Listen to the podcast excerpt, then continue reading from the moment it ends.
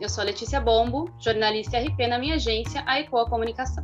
O Content Podcast é um espaço para falarmos sobre comportamento e tendência pelo viés da comunicação. Este é o sexto e último episódio de uma série de conversas que está nos deixando mais por dentro desse mundo das tendências e do comportamento. No programa de hoje, eu recebo os educadores Felipe Belks, Carol Serafim, Cris Falcão, do Fãs da Mente. A professora de História Michele Valentim Moraes também faz parte do Fãs da Mente. Ela não conseguiu participar da entrevista, mas ela também conversou com a gente. E Natália Bueno, para falarmos sobre o futuro da educação.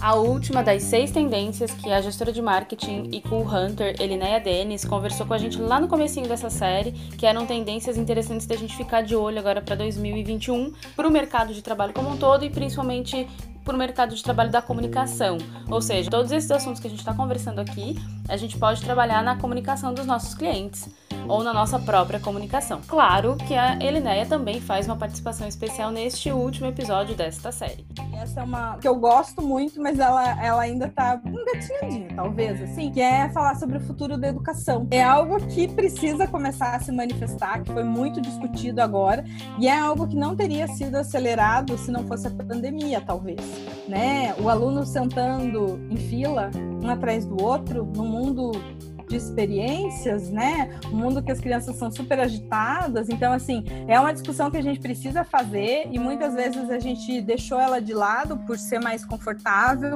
A própria questão das universidades, né? O Google tá aí em vários cursos e formações. Quando que a gente vai é, admitir que não é só a universidade que forma pessoas? Quando que a gente vai é, começar a reconhecer outros tipos de conhecimento e agregar isso? Então, assim, como que a escola vai enxergar isso? E aí eu tô falando desde a escola de educação infantil, que já está emitindo muitos sinais. A gente tem muitas escolas que já adotaram métodos de vivência, de experiência para as crianças de 3 até 6 anos, ou até antes, né? Tem crianças aqui que vai ali com seis meses e já consegue estar tá inserida nesse mundo, mas aí ela tem uma quebra, né? Ela chega em um determinado momento da vida, com sete anos, no auge dos seus sete anos, e parece que toda a experiência, todo o desenvolvimento cognitivo que ela tinha levado até ali, toda a questão do, do uso dos outros sentidos vai meio que sendo esfacelada até que a gente chega na faculdade.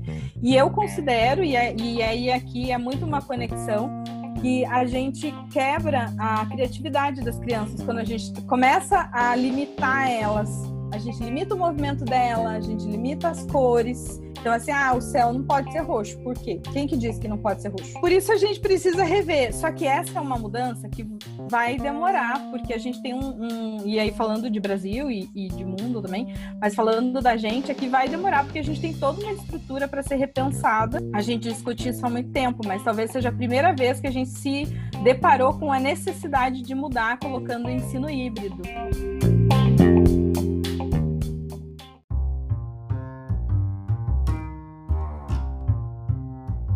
Contem pra gente, quem são vocês na fila do pão?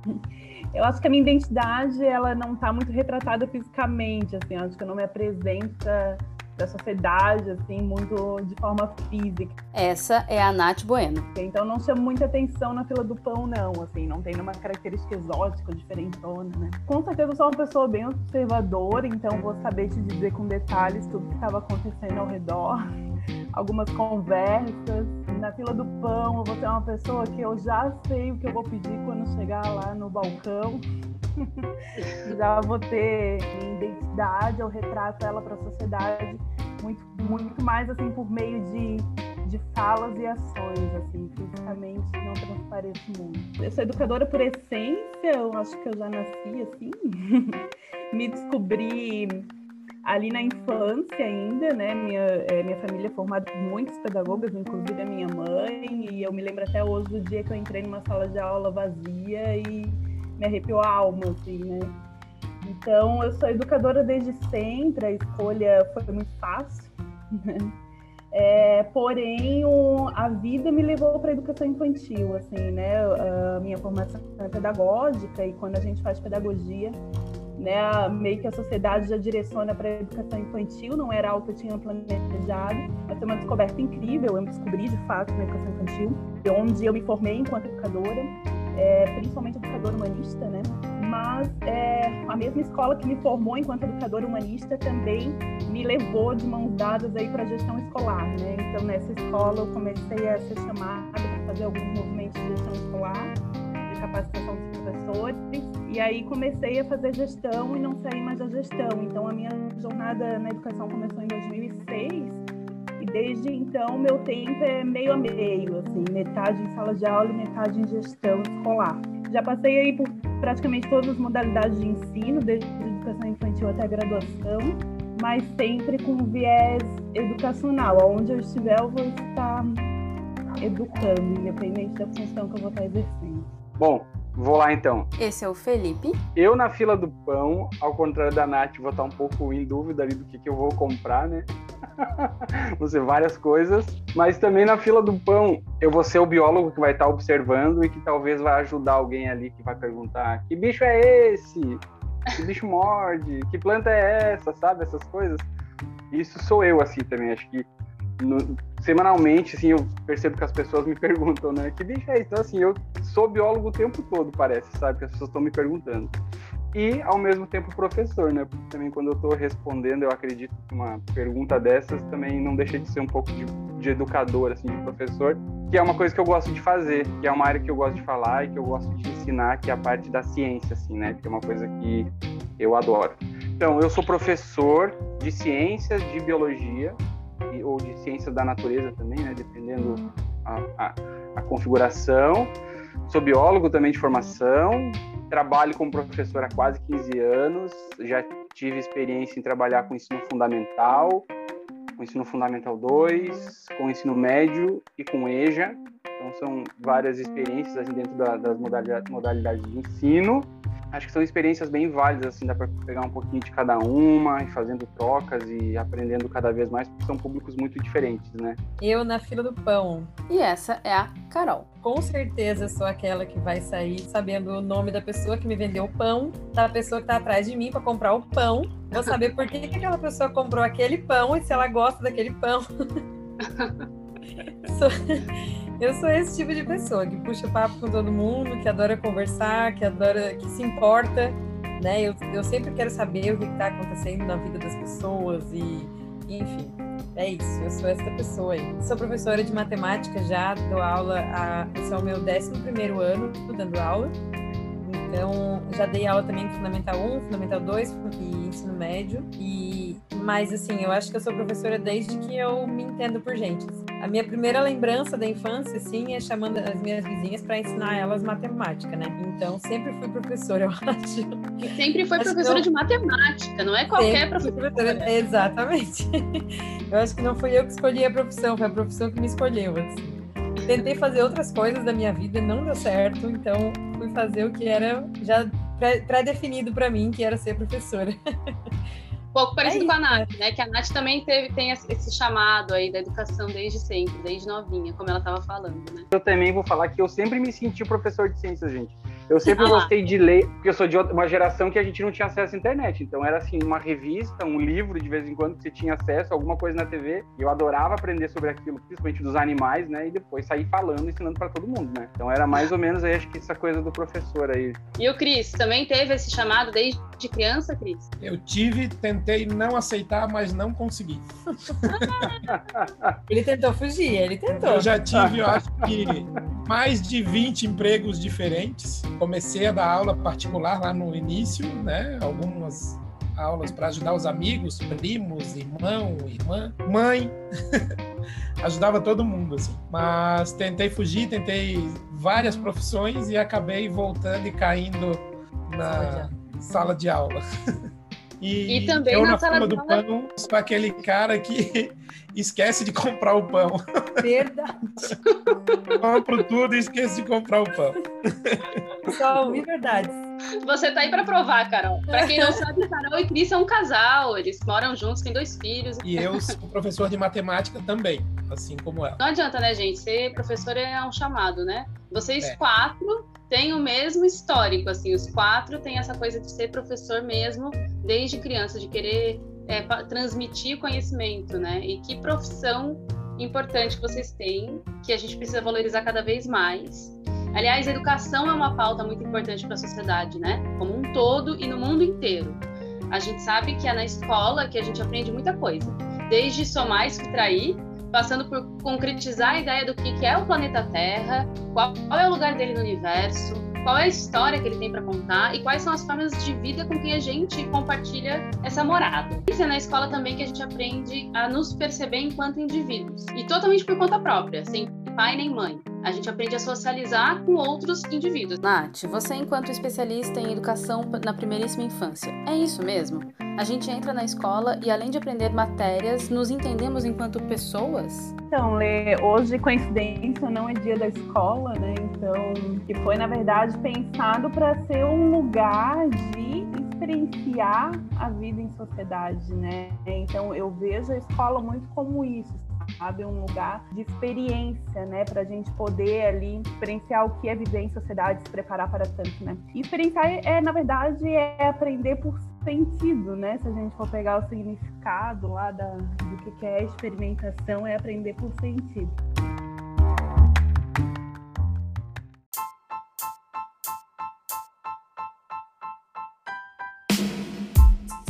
Pausa para falar que no episódio número 5 a gente falou sobre a tendência de, da experiência e da vivência. E a gente fala com a aluna e com a Rafise, mas especificamente com a aluna, a gente fala sobre isso da gente aprender pelo sentir. Confere lá.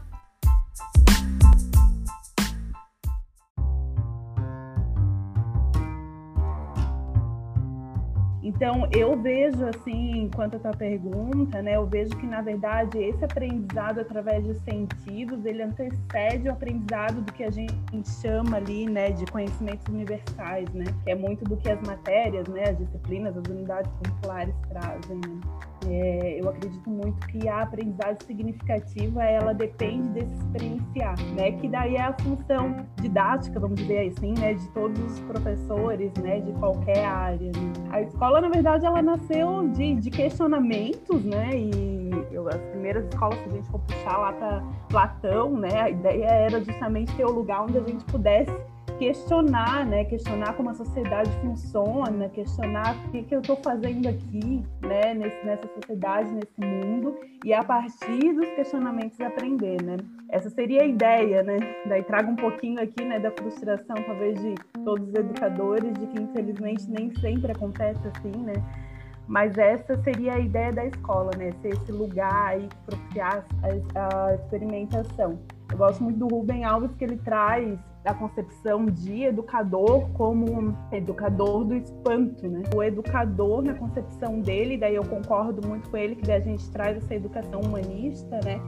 E na verdade o educador ele não está ali para entregar conteúdo, né? Para entregar conhecimento. Ele está ali para provocar, né? Então provocar curiosidade, provocar espantos, né? Provocar sentido das coisas, né? Então, a partir desses espantos é que a gente começa a se descobrir aí no mundo, né? A partir dessa curiosidade é que a gente começa a dar sentido para as coisas, né? E para dar sentido a gente precisa experimentar. Então, eu vejo a escola muito como esse lugar, sabe? De possibilidade da gente experimentar antes de, de fato, ter a missão aí de viver em sociedade, né? Que não é uma missão muito fácil também, né? Sim. Mas assim, como eu falei, a gente tem ainda muitos espaços onde a gente não tem, né, essa, essa vivência da experimentação. E eu acho que é o grande desafio aí da escola, que é de fato cumprir o seu papel, né, possibilitar essas experimentações e crianças, adolescentes, enfim, os adultos possam degustar, né, sentir de fato esse conhecimento. A educação chegou aqui no Brasil quando os jesuítas vieram para cá. Eles começaram a educar um povo que não tinha educação na concepção deles. Parece que aí o conceito da educação muda, porque então quer dizer que todo mundo tem que ter uma educação pré-determinada por pessoas que nem têm a ver com a cultura local, sabe? E aí parece que isso faz com que toda uma geração fique frustrada. Então hoje me parece que a gente tem uma educação que não necessariamente valoriza algumas coisas que poderiam ser valorizadas, tipo isso que você está falando da experiência. Assim. Vocês conseguem estimular o aluno a experienciar alguma coisa? nas áreas de vocês? O ensino de ciências, assim, né, o, a grande essência dele é justamente tentar aguçar a curiosidade das crianças, né? As crianças, assim, menorzinhas, assim, mais novinhas, elas têm muito mais curiosidade né, conforme vai crescendo, parece que vai perdendo um pouco essa curiosidade. Dentro da, da área da ciência, assim, é uma idade muito boa para você instigar, trabalhar com eles, aí você consegue uh, apresentar o conceito de, de do, do, que é científico, né, o método científico, de como as coisas funcionam, como que a partir de uma observação ou de uma dúvida você chega a uma conclusão, a uma aí uma coisa mais profunda, a, a criação de uma teoria, assim, né? Então, como que a ciência trabalha? E aí você consegue fazer isso na escola plantando a, a clássica ali, né? O feijãozinho no algodão, né? Então a, a, disciplina de ciências permite bastante isso. Claro que a gente tem que sempre analisar, né? O professor, a turma, a realidade daquela escola, a localização daquela escola, o público que está ali. Então, cada situação é uma situação, mas de um modo geral, a área de ciência é, é super possível você fazer isso, né? De instigar ele a, a pensar, a raciocinar, chegar a uma, a uma conclusão, né? Na verdade, a, a curiosidade é inato ser humano, né? Todo ser humano, na verdade, é curioso, né? E é engraçado a gente trazer essa questão da criança pequena, porque, de fato, elas transparecem mais essa curiosidade por várias situações, né? Primeiro que elas ainda não têm os traves sociais, né? Elas não têm vergonha, né? Não têm, elas, elas se mostram mesmo, né? Mas também porque a, as escolas que são é, muito tradicionais, elas justamente ensinam as crianças a podar, né, essa, essa curiosidade, né. Então, aos poucos, não só a escola, né? Claro que existem outras instituições, aí a própria família também, né, atua é, nessa construção, mas o formato de escola tradicional que a gente ainda tem né, que ainda, né, daí vou até me arriscar e dizer que ainda é maioria, né, existem muitos cursos aí de metodologias diferenciadas, mas na essência as escolas ainda são muito tradicionais, né, e essa escola ela poda muito, né, a curiosidade, então ela ensina a gente controlar a curiosidade, na verdade, né, e, e daí vou fazer até uma referência aqui da, do filme A Bússola de Ouro, né, que é uma ficção, obviamente. Não sei se todos conhecem, mas eles não quiseram nem disfarçar, né? Eles, o, o, filme traz a, a, essência de que existe um mundo paralelo onde a alma, né, da criança e dos adultos, enfim, a alma das pessoas é representada por um animal, né? Então, assim, o corpo físico está ligado diretamente àquele animal. E existe uma instituição, né, que quer cortar a alma né? Então quer separar o, o, animal da criança. E o nome dessa instituição é magistério, né? Então assim, a escola tradicional ela faz isso e é justamente por causa de todo esse histórico que a, que a lei trouxe antes, né? De fato, as escolas brasileiras começaram, né, com esses movimentos jesuítas e era a educação impositora, né? A educação tradicional e então existe todo um contexto aí, né, histórico social para isso. Essa escola quadradinha para mim nunca foi muito o meu lugar, assim, sabe? Principalmente matemática, Carol e Cris. Era uma tortura. E hoje eu, eu percebo que a gente usa matemática para absolutamente tudo. E matemática é um mundo super legal, que também daria para criar experiências legais. Com certeza. Com certeza. Às vezes, quando a gente pensa no currículo de matemática, né? A gente enxerga muitas coisas assim que realmente não, não, não são muito interessantes para os alunos, né? Eu mesma já me fiz essa crítica várias vezes. Assim, Poxa, será que se eu fosse escolher o currículo de matemática da escola, será que eu colocaria isso? Porque tem coisas que nem eu mesma gosto de estudar e de ensinar, sabe? Uhum. E, mas enfim, a gente segue aquele currículo e a gente sempre tenta fazer com que aquilo seja o mais interessante possível para os alunos, né? Mostrar assim aonde que vai ser usado aquilo, que tipo de profissão vai usar muito aquilo, que tipo de profissão vai é, vai precisar daquele conhecimento ou vai desenvolver aquele conhecimento, né? E às vezes não é fácil encontrar. mas, mas sempre que é possível, assim, a gente tenta trazer isso mais para próximo do aluno, essa realidade de que realmente eles vão precisar, né? Porque às vezes os alunos perguntam assim, né? Para que que a gente vai estudar isso, né? E aí uhum. eu digo o seguinte, às vezes a gente sai da escola sem saber o que, que a gente quer fazer da nossa vida. Então imagina quando a gente tem 7, 8, 9, 10, 11 anos, que a gente ainda não sabe nem, né, amarrar o cadarço direito. então, assim, a gente tem que ter essa base, né? Mas de, é, de preferência que seja uma, uma coisa que, que o aluno saiba que ele vai precisar daquilo depois e que seja interessante para ele, que ele goste de aprender aquilo, não pela obrigatoriedade de aprender, né? Mas porque ele sabe que aquilo depois vai ter uma, uma continuidade, não vai ser só aquilo até o dia da prova e deu, né? Uhum. Às, às, vezes a, a, gente tem essa, essa pergunta deles, né? Só que não é uma coisa que compete ao professor, né? Resolver o, o, o conteúdo que vai, né? É todo um sistema que a gente tem por trás, né? O, sei lá, lá na frente o vestibular. Então, todos, todo esse sistema, acho que, de, de educação no Brasil teria que ser reformulado para a gente poder, talvez, não trabalhar determinados assuntos ou trabalhar em algumas outras situações. Né? Acho que é um problema muito maior assim do que dentro da sala de aula. Ah, para que que eu vou usar esse conteúdo especificamente assim, né? Muita coisa que a gente estuda em ciências, tal, biologia, você consegue aplicar no dia a dia, assim, é muito aplicável, né? Mas tem coisas que realmente às vezes não faz tanto sentido assim pensando, né, para a pessoa enquanto cidadã. E vocês já perceberam alguma mudança no processo de ensino e de aprendizagem da, dessas crianças assim? E se vocês já perceberam quais foram essas mudanças? Ou a gente ainda está muito nesse modelinho professora do tablado, os alunos todos sentados?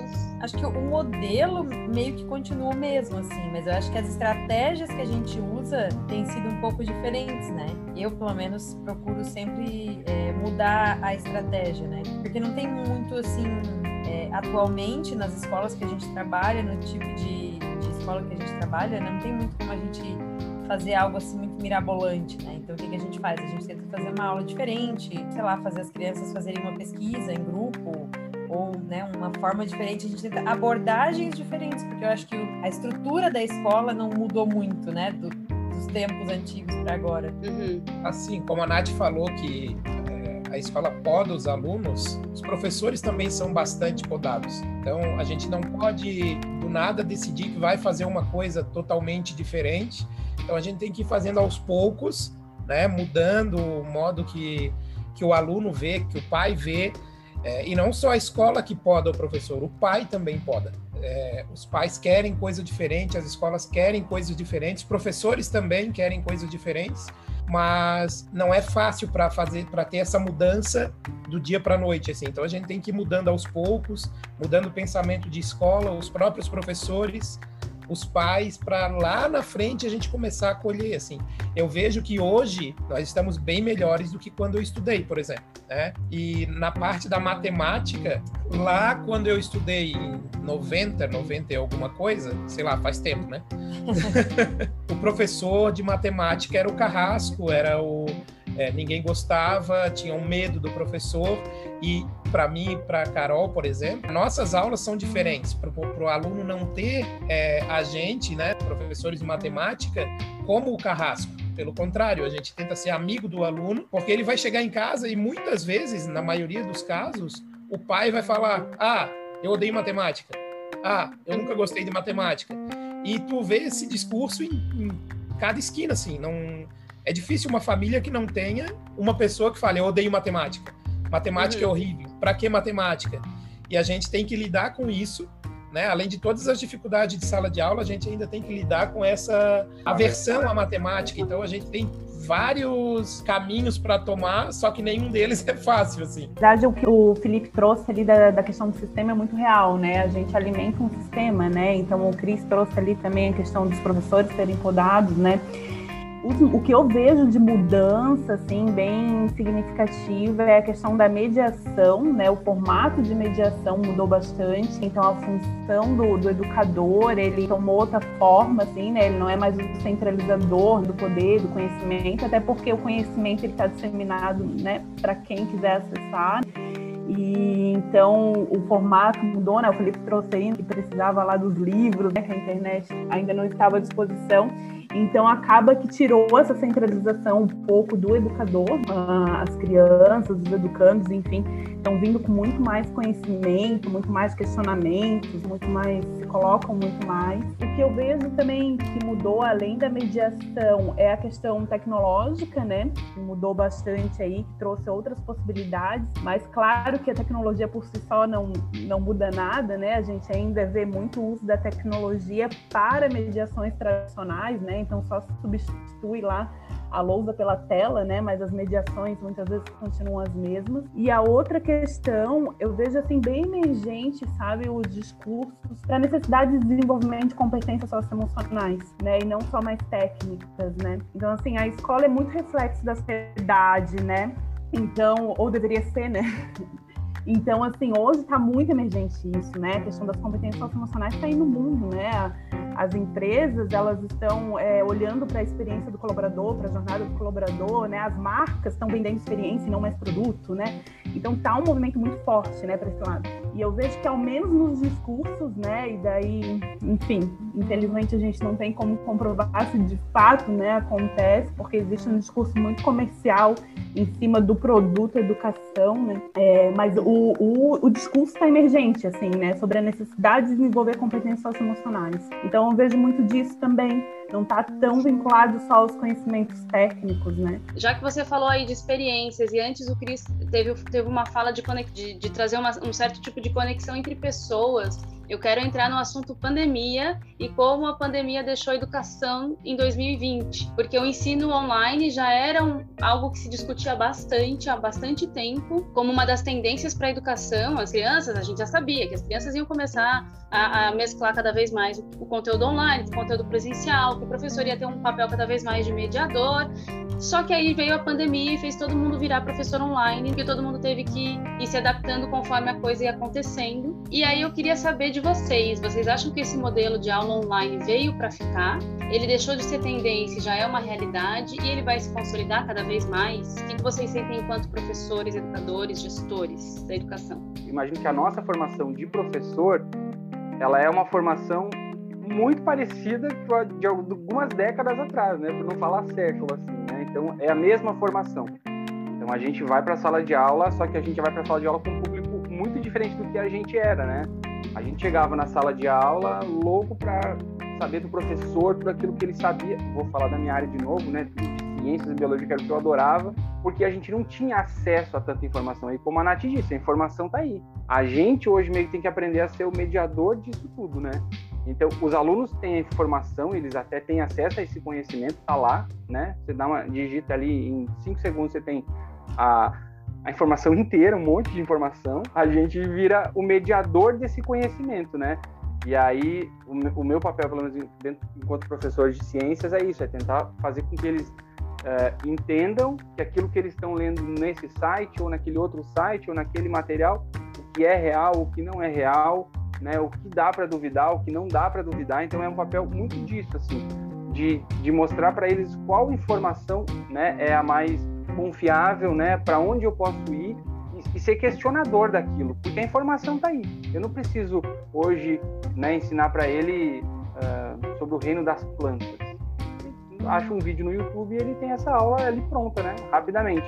Hoje, né? Uma das coisas, acho que a, a pandemia trouxe assim essa, essa mudança obrigatória que eu acho que é a grande revolução na educação que a gente tem tido aí nos últimos anos, né? Talvez não tenha sido da melhor forma, né? Não foi a coisa talvez mais a maneira mais tranquila de acontecer, mas aconteceu. Que é a questão das aulas à distância, né? Aula online, enfim, como a gente queira chamar ensino híbrido, né? Enfim, tem vários nomes aí que tá estão rolando. Você tem o YouTube como uma grande ferramenta educacional, com aulas de todos os assuntos, com professores dos mais diversos tipos, assim, né?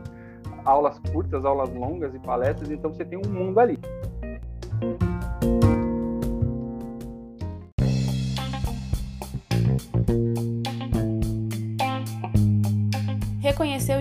Enquanto ferramenta de ensino foi exatamente o que o Felipe, a Carol, o Cris e a Michelle fizeram lá no começo da pandemia em 2020. E a Michelle conversou com a gente para contar um pouco mais sobre esse projeto Fãs da Mente, que eu comentei com vocês lá no começo do episódio, lembra? Mi, fala pra gente, o que é o Fãs da Mente? Então, o Fãs da Mente, ele surgiu ano passado, é, naquela condição de aulas remotas, né, à distância, por conta da pandemia. A gente nunca tinha feito isso na vida, então os professores estavam bem desesperados, né, buscando material, porque tinha que postar em plataforma da escola, aquela coisa toda. E na busca por esses materiais, a gente não encontrava é, materiais específicos para o ensino fundamental. A gente encontrava com muita facilidade para ensino médio, cursinho, preparatório para vestibular, mas para ensino fundamental, que precisava de uma linguagem um pouco mais acessível, mais simples, né, que está num outro, outro ritmo de aprendizagem, né, outra faixa etária, a gente não achava. E aí a gente conversando entre a gente, naquele meio desespero de como é que vamos né, nos ajudar, como é que a gente vai se virar, a gente decidiu então que a gente poderia produzir esses materiais, né, esses vídeos, para ajudar outros professores também, né, porque não só a gente estava desesperado, mas vários colegas nossos também estavam. Então foi uma forma da gente se ajudar e ajudar outros colegas, né, e tornar mais acessível um, os alunos poderem encontrar né, materiais de qualidade, materiais que tivessem uma linguagem apropriada para eles, né, num nível de profundidade mais adequado para o ensino fundamental. E é assim então que surgiu o Fãs da Mente.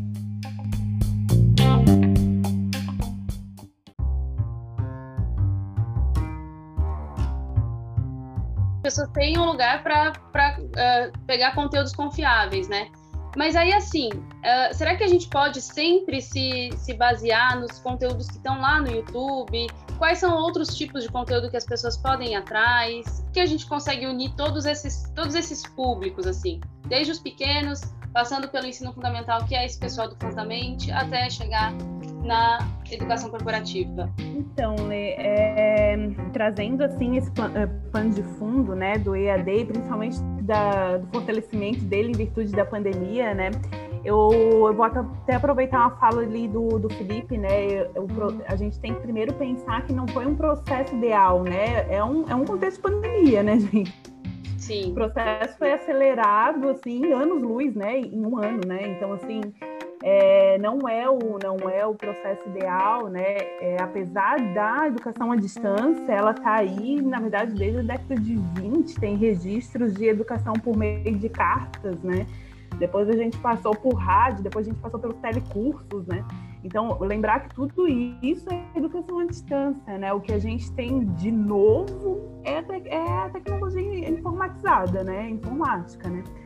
E a internet. Mas a educação à distância em si, ela não é algo muito novo, né? É algo aí que já, já foi praticado por, por várias metodologias. Realmente eu acho que veio para ficar, não tem como negar, como eu falei, a, a educação ela é reflexo da sociedade, a sociedade pede isso, a gente está em era digital, né? Não tem como a escola negar essa metodologia. Então, sim, eu acho que veio para ficar. Mas também, como a gente já falou aqui, né, da cultura da educação é, brasileira aí, né, todo o processo histórico cultural é um processo assim que eu acredito ser mais moroso aqui para o Brasil, assim, que precisa amadurecer muito mais ainda. É, o que eu vejo muito é transferência da, da sala de aula tradicional para o meio virtual, né? Então a gente ainda vê muitos ambientes virtuais que são depósitos de PDFs e vídeos daí me preocupa porque assim, se a gente tem o educador na sala de aula para fazer mediação, a gente já tem, né? Ainda tem, né? é, educação tradicional, né, desde a formação que a gente recebeu, que é uma formação defasada, né, como o Felipe trouxe, assim, é um currículo defasado já, até os recursos que muitas vezes a gente recebe, se a gente já tem ainda, né, é, em sala de aula física, essa falta de mediação, vamos dizer assim, muitas vezes o professor que faz o planejamento para si mesmo e não para a turma, né, não pensando nas necessidades da turma, não considerando o educando ali como sujeito principal do processo de ensino-aprendizagem, Imagina assim se eu simplesmente pegar esse modelo e jogar num AVA, né, num ambiente virtual. Então assim, é veio para ficar, é, é a modalidade do futuro, é, mas a gente está bem longe assim do que de fato pode ser, né? Do que de fato pode nos oferecer, né? É, falando assim de educação infantil, né, até a corporativa, é bom pensar assim, educação infantil, eu sinceramente não vejo como benéfico a educação à distância. Eu vejo assim que existem sim materiais, né, informações mas que a criança pequena, principalmente da primeiríssima infância, ela não tem como pegar a informação e transformar em conhecimento sozinha, ela não tem essa maturação intelectual, né? Ela não tem, ela não está pronta para isso, né? Então a mediação do adulto, do educador, seja ele familiar, né, ou educador formal, ela é indispensável. A gente, como adulto, muitas vezes a gente tem dificuldade de seguir um curso EAD pelo, pelo nível de disciplina que exige, né, o nível de de, de posicionamento autodidata, vamos dizer assim, mas uma criança pequena. Então eu vejo, eu não, não defendo, assim, não sou de acordo, né? Hoje as escolas estão com EAD, né? Eu tenho um filho de quatro anos, tem aula EAD, né? Porém não segue, não faz, porque justamente eu não concordo e, e, e não acredito né, nesse modelo para essa idade. E, assim, falando assim de tendência de educação corporativa, né, é, a educação corporativa eu já vejo que ela já está até um pouco mais avançada, porque ela não tem aquele peso, aquela responsabilidade, aquela herança da escola regular, vamos dizer assim. Então eu vejo que é um, por ser até uma educação mais nova, ela é uma educação um pouquinho mais para frente, então em termos de metodologia já se usa muito, né, o EAD, mas eu vejo assim como mudança principal na educação corporativa aquilo que eu trouxe antes, assim, da necessidade de está se percebendo a necessidade do desenvolvimento de competências socioemocionais, sabe? É, as empresas, elas não, não se viam com essa obrigatoriedade, né? Era formação técnica, né? Eu tenho que te ensinar a função, a atividade que tu tem que exercer. E não tinha essa preocupação, né? E hoje está muito emergente, né? Como eu falei, as empresas, as corporações, grandes corporações, estão preocupadas, inclusive, com a jornada, com a experiência do colaborador, desde lá de quando ele se candidata para a vaga até o desligamento. Então, isso está muito forte, assim, né? Esse, esse desenvolvimento de competências socioemocionais, assim. Mas, claro, né, gente, que, como já foi trazido aqui, né? É, depende muito também das gestões, né? Seja da escola ou seja corporativa. É, eu venho de uma linha de uma gestão humanista, assim, então eu vou confessar que se eu for equilibrar aí a gestão de pessoas com a gestão de negócio, eu estou muito mais propensa para a gestão das equipes, né, e das pessoas do que do negócio, né? Uhum. Então, mas ainda existe muita liderança tradicional, né, que barra um pouquinho também esse desenvolvimento. Isso que você está trazendo casa muito com uma pesquisa que a Unicef fez com 40 mil jovens em mais de 150 países, que mostrou que os jovens atuais acham que um diploma na mão significa a qualificação profissional. Não é porque a pessoa tem uma faculdade que é, vai ter um emprego bem remunerado. Os jovens já estão pensando dessa forma. Na área da comunicação é um pouco assim, sabe? Eu não quero saber, por exemplo, eu sou formada em comunicação social, jornalista. Tenho mais de 30 anos, então sou de uma época que ser formada era muito importante. Porém, eu vejo que no mercado de comunicação já não importa muito mais se você se formou em primeiro lugar ou se você fez comunicação social ou marketing ou mídias sociais ou sei lá. A gente está tudo dentro do mesmo mercado e a empresa que for querer me contratar, vai querer me contratar por quem eu sou, pelas minhas habilidades, né? Não necessariamente pelo que eu estudei na faculdade, assim. Vocês acham que a educação caminha um pouco para isso? E daí quais, quais seriam os desafios da educação se a gente for olhar para um cenário que talvez não precise mais de ensino superior? Eu penso que um dos grandes desafios da educação hoje é a gente cativar os estudantes, assim, a gente ganhar a atenção deles, né? Agora com essa mudança toda de aula né, online e tal, com, a, com o auxílio da internet, o, a, o que a gente mais escuta os professores falarem é a falta de interesse dos alunos, né? Quanto maior, assim, parece que menos interesse eles têm na aula, né? E realmente, eles não sinto que eles têm um interesse real. Né? Tem as exceções, mas de uma forma geral não existe esse interesse, até porque eles são outra geração e o método que a gente está usando com eles, apesar de ser usando a internet, que é algo relativamente novo, assim, né? Vamos pensar nesse, desse, dessa forma, não é atrativo para eles. Atrativo para eles é conectar um canal no YouTube e assistir os vídeos, é zerar uma série que ele curte, é comprar o videogame lá, o jogo do momento e zerar aquele jogo um final de semana inteiro. Então, assim, eles têm interesses, mas não está batendo com o que a gente está oferecendo. A gente, enquanto escola, está oferecendo para eles, né? Então, até a gente não acertar isso, a gente vai ficar acho, nessa batalha, sabe? Acho que esse é o grande desafio que a gente tem. Porque eles estão tendo aula usando o celular, que é uma coisa que eles super curtem, eles estão usando o computador, mas ainda não é da forma que interessa para eles, assim, né? Eu vou só fazer uma citação. O Atila Yamarino, que é um, um sujeito que eu gosto muito, assim, né? Ele está em, evidência, assim, em função da pandemia, mas ele é biólogo e tal. Ele tem um, também um canal no YouTube muito legal, que chama Nerdologia, onde ele fala sobre ciência, né? Eu, eu, vejo muita coisa dele e uma das coisas que ele fala assim que o professor hoje ele é muito mais um GPS do que o motorista desse aluno.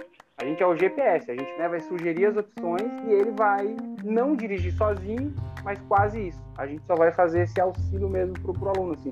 Esse é o grande desafio que a gente tem. Quando tu falou sobre a pesquisa, Lê, é, eu não pude deixar de pensar que agora fica cada vez mais evidente, então, a importância da educação socioemocional, né? Do aluno é, ter essa educação, dele se conhecer, dele se entender, dele né, ter essa, essa inteligência emocional mesmo, né? E é, é, super importante. Eu, eu mesmo como professora de matemática, que é uma disciplina super exata, eu sempre tento uhum. trazer isso para dentro das minhas aulas, assim, sabe? E os alunos sempre falam assim, professora, mas a tua aula é de matemática.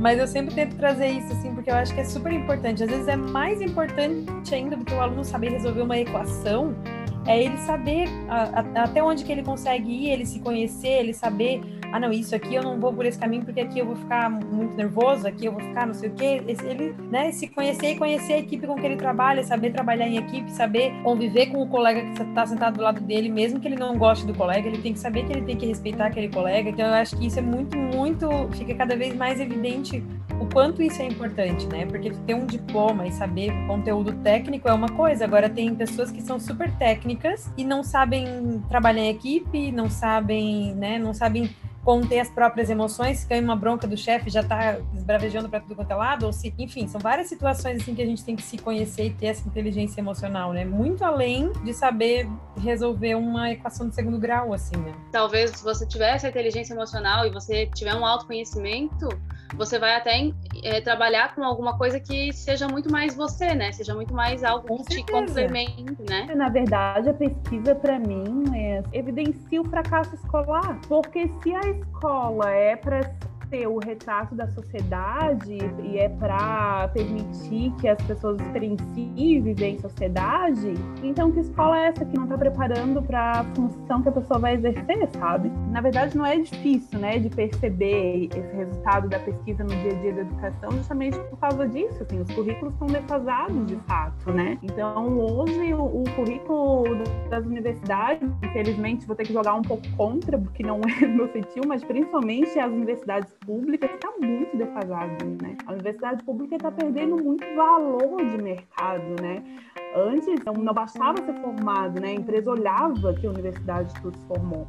Né? Hoje isso aí não importa né? mais, isso aí não vale mais de nada, né? Eu tenho, eu tenho um irmão de 18 anos que está ingressando agora na universidade. Não, não importa mais, sabe? Ninguém mais ninguém não, né? Mas é, até o, o, valor de ingressar numa universidade pública está baixo, em virtude da defasagem do currículo, e justamente porque o mercado está acompanhando essa transformação e está percebendo que as pessoas não estão chegando preparadas, né? E daí elas realmente não vão cobrar mais, não vão olhar mais para isso, né? Vão olhar para as competências emocionais, vão, vão olhar para as habilidades das atitudes, né? E não tão é, para o conhecimento, né? Até porque, como eu falei, a educação corporativa está super aquecida, né? Então, essa informação técnica a empresa dá, sabe? Agora, a, a habilidade e a atitude é mais difícil, né? É mais difícil de desenvolver, assim, né? Ela se desenvolve ao longo da construção da pessoa, né? Enquanto ser humano. Então, aí entraria a escola regular, a escola básica, né? Então, para mim, retrata muito, na verdade, o fracasso assim, da, da educação regular. Porque não entendo que a educação superior teria que deixar de existir. Eu entendo que ela precisa ser reformulada para atender o que ela precisa atender, que é preparar as pessoas para viver em sociedade dentro das suas profissões. Né? Então, é triste, né? uma, uma, uma das coisas que a gente vê hoje com a tecnologia, as pessoas de uma certa forma estão se fechando muito mais, né? E hoje tem profissões que você pode trabalhar praticamente isolado do mundo, assim, né? Você não precisa ter contato com mais ninguém.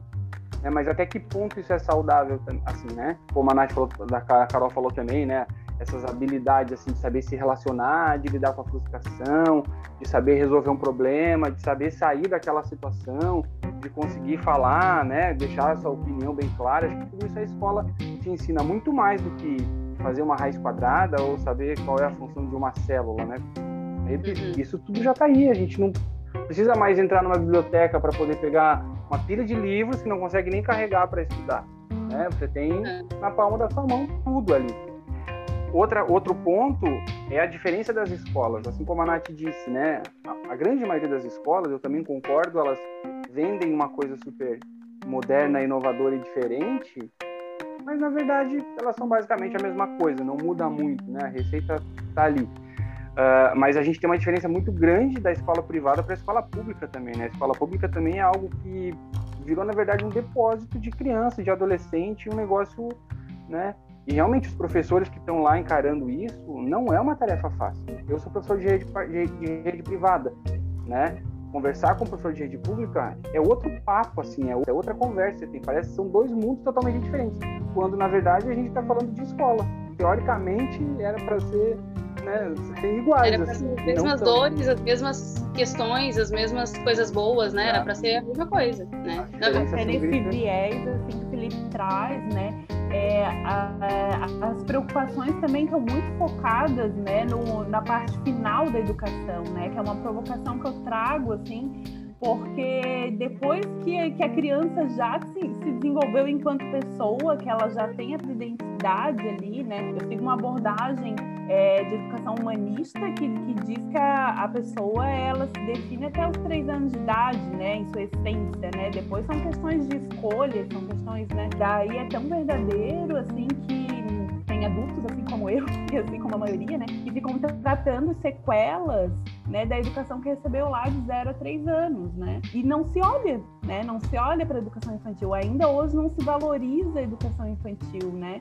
Então, assim, a, essa necessidade de desenvolvimento de competências socioemocionais também é reflexo da educação que se fez, né? uhum. né? As pessoas uhum. chegaram agora precisando desenvolver isso, porque não desenvolveram quando era para desenvolver, né? É, e outra preocupação que eu trago é o acolhimento dos professores, né? Como o Felipe trouxe, assim, da escola pública, mas acho que não é só escola pública, né? Né? As escolas em gerais, elas não acolhem, né? Não desenvolvem os educadores. E daí a gente se depara, inclusive, com escolas aí que vendem uma metodologia super humanista e tudo mais, só que exigem do educador que ele entre numa sala de aula e, de fato, é, exerça né, uma metodologia humanista e a, e a gestão e o desenvolvimento desse educador, será que é humanista, né? Porque em linhas gerais não é, né? Em linhas gerais continua sendo uma relação de trabalho é, tradicional, né? Um, enfim, eu estou vendendo meu trabalho, né?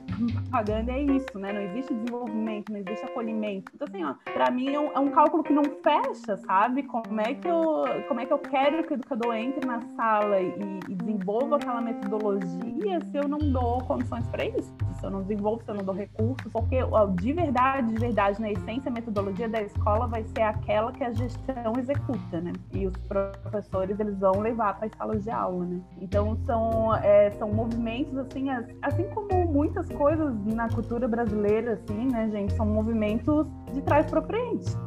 Né? Eu vou Sim. olhar para o desenvolvimento da pessoa, eu olho para o final da educação, eu não olho para o começo. Né? Eu vou olhar para a aplicação de uma abordagem mais humanista, né? que, que desenvolva de fato competências socioemocionais, e eu não olho para quem vai, vai executar isso, né? vai estar lá dentro da sala. Né? Não olhar para a raiz assim, das situações também acaba não, não resolvendo, né? não resolvendo os problemas. Ou seja, temos muito caminho pela frente, então, hein, educadores? Para os estudantes que vão nos escutar, então já comecem pensando nisso. Antes ainda de entrar no mercado de trabalho, comece a desenvolver aí seu autoconhecimento, sua comunicação, as habilidades para um futuro muito próximo já, que é para a gente já conseguir né, ir mudando isso. Talvez eu acredito que a gente consiga mudar sempre para as próximas gerações. Então, se a gente tiver os, os, estudantes mais conscientes disso, se eles tiverem filhos, e vão se preocupar em trazer isso, né? Trazer essa questão mais humanizada da educação, da conexão, do autoconhecimento para os seus filhos e aí assim a gente consegue fazer a mudança lá no comecinho, né? E um jogo rápido para a gente encerrar. Eu quero saber de cada um de vocês o que mais mudou no seu processo de ensino. Eu vou falar uma coisa assim que eu, eu sinto hoje, tá? Acho que esse momento, a área de, de, da ciência, assim, da biologia, né? Ela não, ela não tem mudanças radicais ao longo do tempo, né? Claro, tem descobertas, tem inovações que vão agregando, né? Ampliando mais. Uh, hoje, nesses últimos anos aqui, talvez, acho que a coisa que mais mudou é você ter que voltar lá atrás e retomar assuntos que, assim, já estavam, de certa forma, eh, inseridos, assim, né? as pessoas já já já já estavam com esse conhecimento aprendido e agora você tem que voltar lá atrás e ensinar determinadas coisas. E aí, assim, para mim, a coisa mais chocante hoje é você ter que ensinar para alguém o que é cientificamente comprovado, que a pessoa não consegue acreditar nessa, nessa expressão, né? Algo que é cientificamente comprovado. E aí, em meio a uma pandemia, a gente ter que discutir ou, ou, ou retomar, porque não é o ensinar, o explicar sobre, né? É você discutir, tentar mudar o pensamento de alguém sobre as vacinas, né? Para mim, acho que é a coisa mais chocante você ter que explicar para alguém a importância de uma vacina. Uma pessoa que tomou vacina a vida toda e nesse momento se recusa a tomar uma vacina que é algo vital. Literalmente vital. Então, eu acho que a tecnologia melhorou muito o ensino da matemática, porque hoje a gente tem muitos recursos tecnológicos, né? Mas assim, vou falar um pouco de mim, né? O que que eu aprendi nesses meus 11 anos de estrada, né? Eu, eu, hoje eu tento estar muito mais aberta aos alunos. Aprendi é, errando, né? Que quando o professor ele, ele fica muito distante, principalmente o professor de matemática que já tem todo um preconceito em cima da matemática, né? Eu acho que fica mais difícil de a gente alcançar o aluno. Então, né? Tirando a parte do geral, assim, que a tecnologia, eu acho que foi é, fundamental para o ensino da matemática na sala de aula, mas na minha caminhada como professora, eu acho que o que mais mudou foi isso, assim, eu me abri para os alunos para que eles pudessem se achegar. Eu sempre digo assim, né? Eu acho que hoje eu vou metade do caminho e o aluno vem metade do caminho. E antigamente eu tentava percorrer o caminho todo, assim, né? Eu acho que é, é mais ou menos isso, assim. Para mim, acho que foi essa a principal mudança na minha vida de professora. Humanização, né? Humanizar. Sim. Uhum. Algo que a gente está falando aí o tempo todo. É, eu vejo bastante que o professor ele, ele é bem maleável, assim, né? Mas o que eu vejo nos professores mais antigos, nos dinossauros, é que eles não eram tão maleáveis com os alunos, assim. Eu acho que o professor, ele, claro... É a realidade, né? É, ele, ele tem que ter o respeito do aluno e respeitar o aluno, né? Tem que ser recíproco mas ele tem que ser mais amigo do aluno do que o carrasco que era antigamente, sabe? Isso vendo na matemática, né? Porque o professor de matemática, como eu falei antes, sempre foi o carrasco, o bravo, né? É, ninguém gosta, eu odeio o professor, eu odeio a matéria. Isso também, além de causar um bloqueio no aluno, né? Porque, claro, se tu vai ter aula com alguém que tu não gosta, de uma matéria que tu não gosta, que tu já tem dificuldade, tu não vai tirar boas notas lógico que tu vai ter uma versão, tu não vai querer, tu não vai nem querer estar naquela aula ali, né? E hoje, assim, o que eu tento, eu pelo menos, é ser amigo dos alunos, sabe? Lógico, uhum. é, mantendo o devido respeito de cada lado, como eu falei ali, a gente tem que ser amigo do aluno, assim.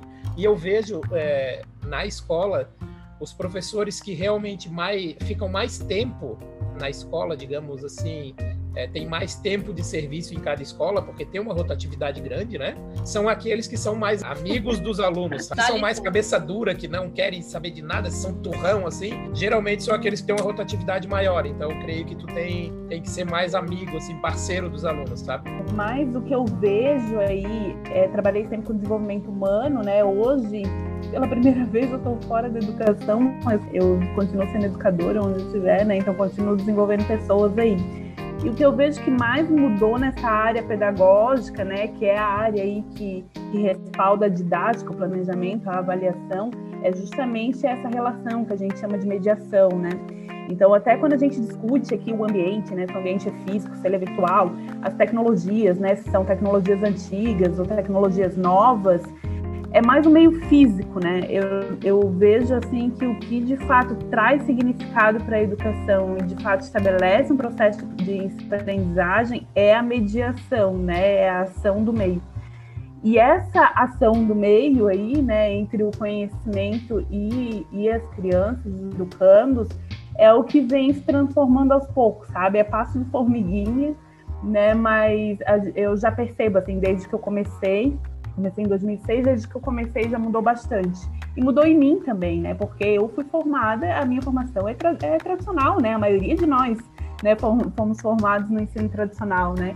Então, lá no início também eu não tinha noção, né? Então mudou muito em mim também. É o que traz sentido de verdade, né? É o que coloca o, o, estudante ali, o educando, como sujeito né, principal do processo de ensino-aprendizagem, né, que tira um pouco desse poder total aí, né, do, do educador e tira o peso também, de ter que ter o poder do conhecimento, de ter que saber tudo, né? Então é isso, assim, eu acredito que estamos aos pouquinhos estamos mudando assim para trazer mais significado aí para o processo.